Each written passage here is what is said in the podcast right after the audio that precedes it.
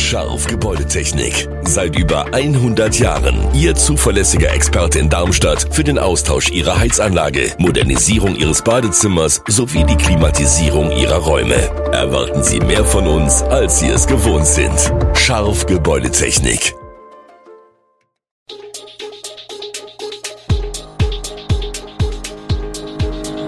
Gude, unser morgendliches News Update. Das Wichtigste aus Südhessen für Sie im Überblick.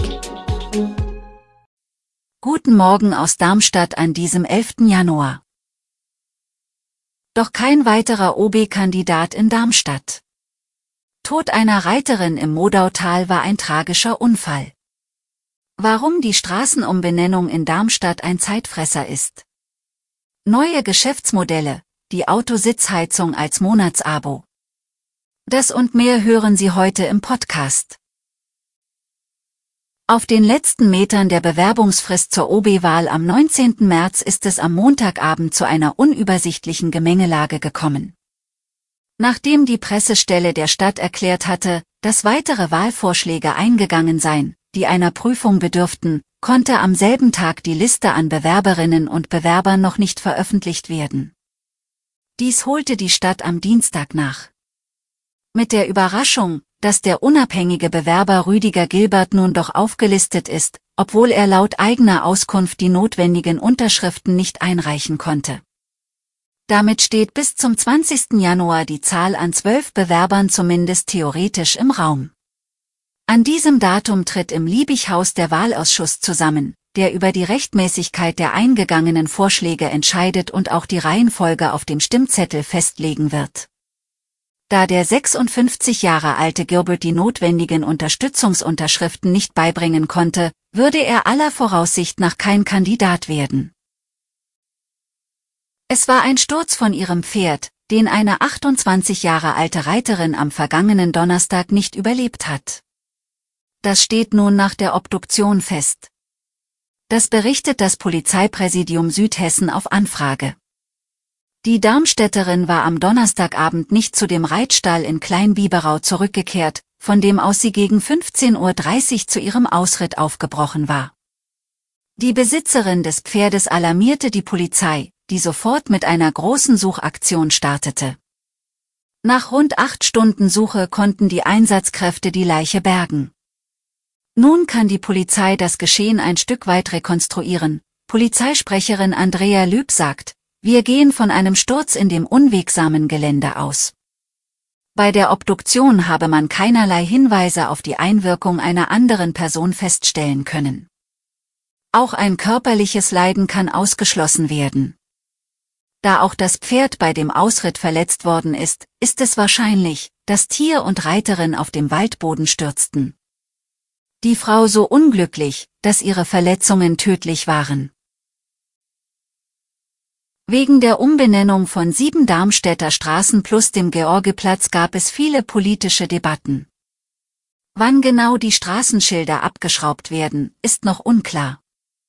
Fest steht, dass nach dem Willen des Magistrats und Stadtparlaments 1700 Einzelpersonen und Gewerbebetriebe eine neue Adresse bekommen und dieser Akt auch verwaltungsintern durchschlagen muss. Das bedeutet, dass Grundstücke im Liegenschaftskataster umgeschrieben, Grundbucheinträge geändert und vernetzte Behörden in Kenntnis gesetzt werden müssen. Zudem müssen amtliche Dokumente, wie der Personalausweis und Führerschein umgeschrieben werden. Die Pressestelle geht aktuell davon aus, dass sich der Prozess bis in den Herbst hineinziehen könnte. Wie hoch die Kosten am Ende des Verfahrens sein werden, ist ebenfalls noch unklar. Je nach Umfang sind sechsstellige Summen möglich.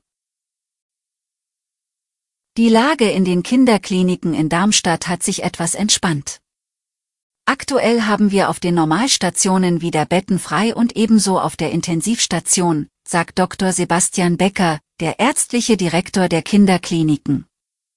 Während vor einem Monat noch in sämtlichen Kinderkliniken Hessens kleine Patienten beatmet werden mussten, weil die Erkältungsviren ihnen Luftnot bereiteten, und auch der eine oder die andere nicht ansteckende Kranke auf dem Flur liegen musste, kann jetzt sogar Versäumtes endlich wieder aufgearbeitet werden. Geplante Operationen können wieder regulär durchgeführt werden. Und auch die Operationen, die wegen Personal und Bettenmangel verschoben werden mussten, könne man nun wieder nachholen, so Becker. Noch im Dezember waren in den Kinderkliniken zeitweise alle Betten restlos belegt, vor allem mit kleinen Patienten mit Atemwegsinfekten wie dem RS-Virus und größeren Kindern mit der Grippe. Bisher wurden Fahrzeuge so gekauft, wie es die Optionslisten der Hersteller nach Prospektstudien zuließ. Doch Autos sind heute Computer auf vier Rädern. Und deshalb ist die Ausstattung stets erweiterbar, ohne dass geschraubt werden muss. Hintergrund dieser Entwicklung ist die Suche nach neuen Geschäftsmodellen nicht nur bei Premium-Marken. Einerseits soll die Gewinnspanne je Fahrzeug steigen und doch gilt Mengendenken trotz aller Skaleneffekte in dieser Branche eher als Auslaufmodell. Zudem muss die wachsende Zahl an Elektroautos weniger in die Werkstatt, wo traditionell mit Service und Ersatzteilen meist mehr verdient wird als im Neuwagengeschäft. Mit dem Nachrüsten übers Internet lässt sich nun Umsatz und Ertrag über den gesamten Lebenszyklus des Fahrzeuges erzielen. Auch beim Gebrauchtwagenkunden, der dann sein Auto aus zweiter Hand nach eigenen Wünschen ausstatten kann, als sei es ein Neuwagen, heißt es bei BMW. Denn einmal entwickelte Software koste ja nichts, so Autoprofessor Ferdinand Dudenhöfer. BioNTech gibt bei der Entwicklung von Immuntherapien und Impfstoffen gegen Krebs Gas. Wie das Mainzer Biotechnologieunternehmen verkündete, will man bis 2030 gleich für mehrere Krebstherapiepräparate die Zulassung erreichen. Gelingen soll das nicht nur mit der eigenen Expertise, sondern auch verstärkt mit künstlicher Intelligenz, KI. Um das voranzutreiben, will BioNTech ein auf KI und maschinelles Lernen spezialisiertes Start-up-Unternehmen inklusive 240 Fachkräfte aufkaufen, Instadeep aus London. Und das ist den Mainzern offenbar viel Geld wert. Laut Mitteilung werden im Falle der Zulassung der Übernahme durch die Behörden zunächst 362 Millionen britische Pfund gezahlt, was rund 409 Millionen Euro entspricht. Zusätzlich sollen die Anteilseigner BioNTech-Aktien erhalten. Wie viele, wurde nicht mitgeteilt. Doch damit nicht genug.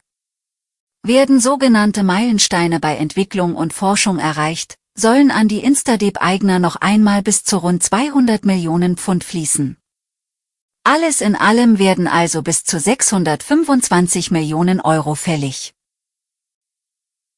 Alle Infos zu diesen Themen und noch viel mehr finden Sie stets aktuell auf echo-online.de. Gute Südhessen ist eine Produktion der VRM von Allgemeiner Zeitung, Wiesbadener Kurier, Echo Online und Mittelhessen.de. Redaktion und Produktion die NewsmanagerInnen der VRM. Ihr erreicht uns per Mail an audio.vrm.de.